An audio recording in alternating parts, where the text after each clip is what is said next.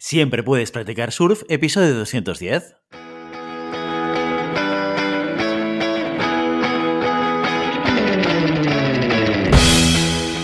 Bienvenido y bienvenida a Siempre puedes practicar surf, el podcast diario sobre recursos humanos. Este podcast está pensado para profesionales de recursos humanos, gerentes o jefes de equipo y podrás encontrar técnicas, consejos, ideas, conceptos y noticias sobre la gestión de personas. Eso sí, con un enfoque práctico y aplicable.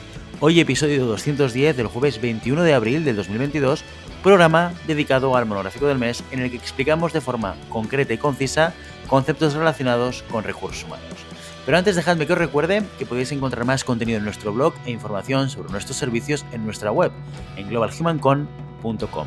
Desde allí os podréis apuntar a nuestra newsletter para no perderos nuestros webinars, streamings y todo el contenido de actividades que organizamos desde la consultoría Global Human Consultants. ¿De qué va esto de los monográficos? Bueno, cada jueves explicamos de forma concreta y concisa conceptos relacionados con recursos humanos. ¿Cómo lo hacemos? Pues cada mes seleccionamos un tema y a partir de ahí cada jueves lo dedicamos a explicar uno o varios conceptos importantes que tienen que ver con ese tema en cuestión. Bueno, bueno, bueno, como sabes, la semana pasada, antes del parón por mini vacaciones, iniciamos el tema de la política retributiva. Si no sabes de qué estoy hablando, Pon en pausa este episodio y ve a escuchar el episodio 205. La política retributiva es uno de los desafíos que más quebraderos de cabeza da el Departamento de Recursos Humanos. Y lo reconozco, no es un tema que sea fácil. Si nos escuchaste en nuestro último monográfico, imagino que notaste que se trata de un tema muy técnico y para algunas personas pues tal vez un poco denso, pero prometo que el episodio de hoy no será tan complicado, o al menos intentaré que no lo sea. Pero si me emociono y me embaro en algún punto, no lo tengas demasiado en cuenta. Y es que la política retributiva es mi área de actuación, mi especialidad dentro de recursos humanos. Y si empiezo a hablar de ella, pues bueno, pasa lo que pasa, que no paro. Pero bueno, que tú y yo hemos venido aquí a seguir con el tema de abril. ¿eh? Y el segundo paso a la hora de diseñar una política retributiva es hablar de equidad interna y competitividad externa. Es decir, analizar el entorno para asegurar que nuestras retribuciones son equitativas para todos los empleados, pero a la vez competitivas en comparación con el resto de la industria. Como siempre te digo, si te has dado un paseo por nuestro blog, verás que ya hemos hablado del tema. También tenemos algún episodio del podcast dedicado a remuneraciones en las que hablamos de esto. Así que hoy no vengo a descubrirte nada nuevo, pero sí que vengo a sintetizar todo y a unir toda la información para tu comodidad. Dicho esto, empecemos hablando de equidad interna. Y para ello vamos a imaginar una situación ficticia. Bob es un empleado que trabaja en una hamburguesería en el puesto de encargado de cocina.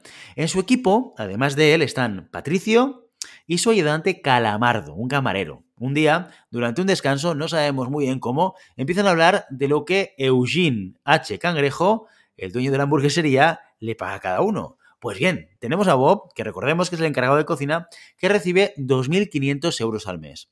Por otro lado, tenemos a Patricio, su ayudante, que cobra 3.000 euros. Y finalmente tenemos a Calamardo, el camarero, que tiene un sueldo de 6.000 euros al mes.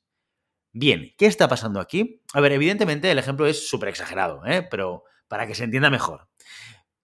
Y gracias a ello nos damos cuenta que el salario del equipo de Burger Cangre Burger es un sinsentido total. ¿Cómo es posible que Patricio, teniendo un puesto similar, pero con menos experiencia que Bob, cobre más que él? ¿Y qué pasa con Calamardo? No tiene un puesto de tanta responsabilidad como los otros dos. Bueno, es evidente que el señor Eugene no está pagando en función del valor que aporta cada puesto de trabajo, o al menos en base al valor que nosotros percibimos, claro. Esto lo podemos ver cuando comparamos las retribuciones con su valoración en un análisis de equidad interna. Es decir, la equidad interna es el análisis a través del cual podemos ver si los puestos de trabajo están retribuidos según el aporte contributivo. Según esta lógica, un puesto con un alto valor contributivo debería tener también un alto valor retributivo. ¿Te acuerdas de la valoración de puestos de trabajo de la que hablamos en este episodio previo a este monográfico? Pues nos ayuda mucho a la hora de crear un gráfico que nos revele de manera mucho más visual la equidad interna. ¿Cómo? Pues bien, cruzando el salario pagado a cada puesto con su respectiva valoración. ¿Cómo quedaría esto en el caso del equipo Burger Cangre Burger? Pues en orden de valoración tendríamos que, en primer lugar, tenemos al encargado de cocina, 2.500 euros, en segundo lugar al ayudante, 3.000 euros, y en tercer lugar al camarero, 6.000 euros. Y esto nos daría una recta descendente que nos indica que en la hamburguesería del señor Cangrejo, cuanta más contribución tiene un puesto de trabajo, menos se le paga. Raro, raro. Pero es que además, si tuviésemos más de una persona en un mismo puesto o en una misma valoración, podríamos comprobar si en ese caso la retribución también es lógica, porque en principio, al mismo nivel contributivo, deberíamos ver salarios similares, que no iguales. Esto no pasa siempre y hay algunas variaciones, pero bueno, no nos adelantemos, eso lo veremos la semana que viene. Muy importante, este análisis es de salario y valoración de puesto, no tenemos en cuenta ni el desempeño ni la persona en concreto.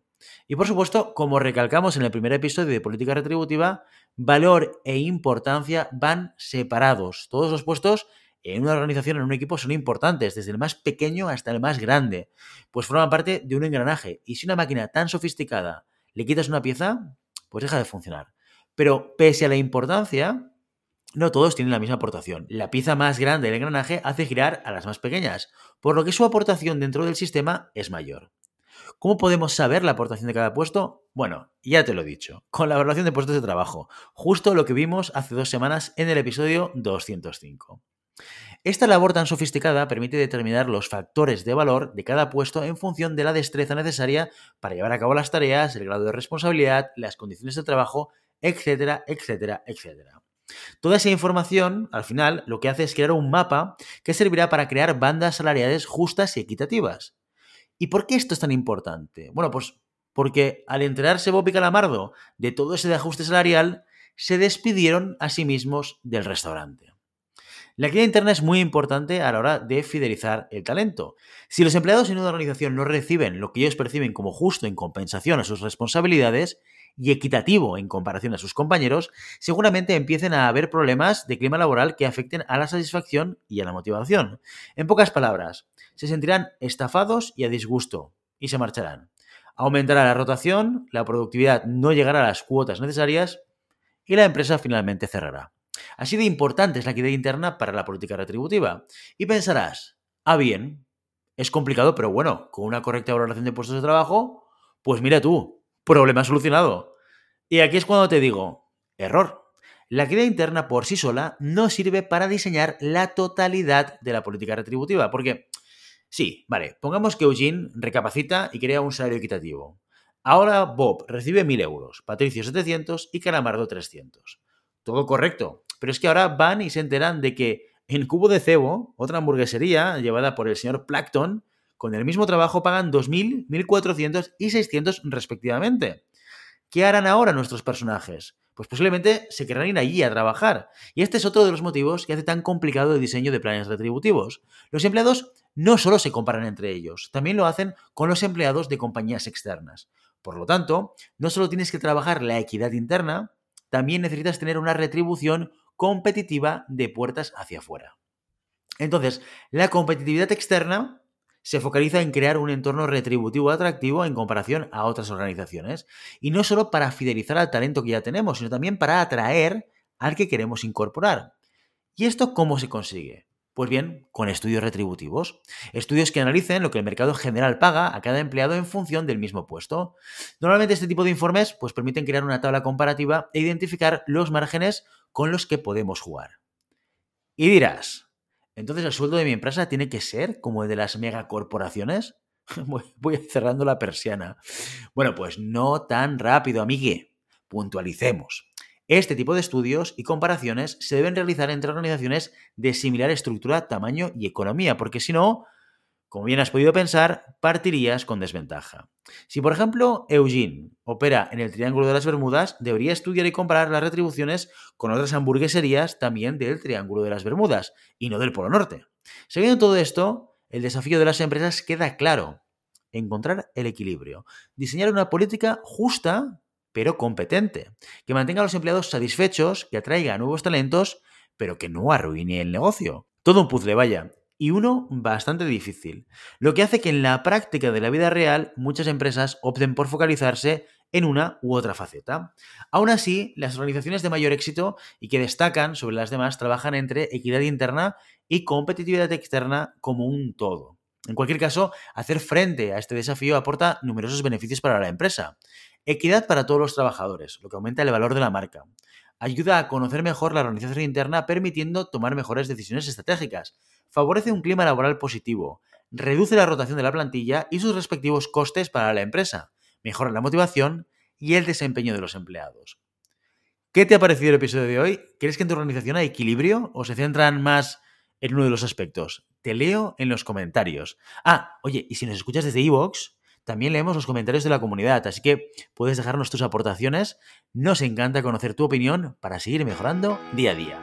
Y mientras tanto, ya sabes, no puedes detener las olas, pero siempre puedes practicar surf. Y hasta aquí nuestro episodio de hoy. Como siempre, queremos invitaros a que os pongáis en contacto con nosotros, nos deis vuestra opinión y nos sugeráis si tenéis algún tema o alguna pregunta concreta.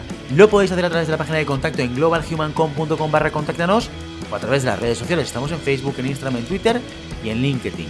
Y si el contenido de este podcast te gusta, no te olvides suscribirte, darnos 5 estrellas en iTunes y me gusta tanto en iVoox como en Spotify. Igualmente recuerda que puedes encontrar más contenidos, noticias y recursos en nuestra web, globalhumancon.com. Muchas gracias por todo, por tu tiempo, por tu atención y por tu interés en estos temas sobre gestión de personas. Nos escuchamos mañana viernes con el programa sobre preguntas y respuestas. Hasta entonces, feliz día.